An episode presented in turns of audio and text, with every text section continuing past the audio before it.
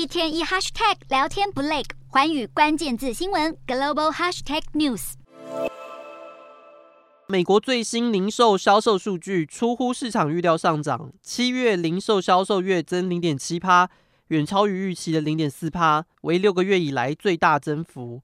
美国联总会决策官员之一的卡什卡里指出，通膨目前仍然过高，未来可能还需要进一步升息。另一方面，中国的经济数据则出现相反的状况。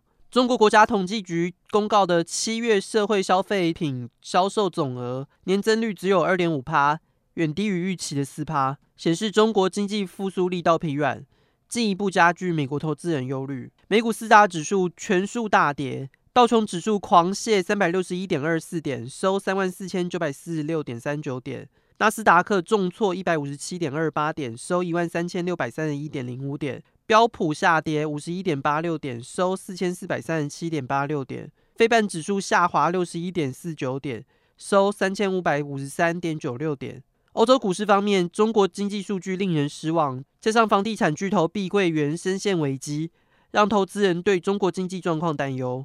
欧洲三大股市全部走低。英国股市暴跌一百一十七点五一点，收七千三百八十九点六四点。德国股市下滑一百三十六点九七点，收一万五千七百六十七点二八点。法国股市直落八十一点一四点，收七千两百六十七点七零点。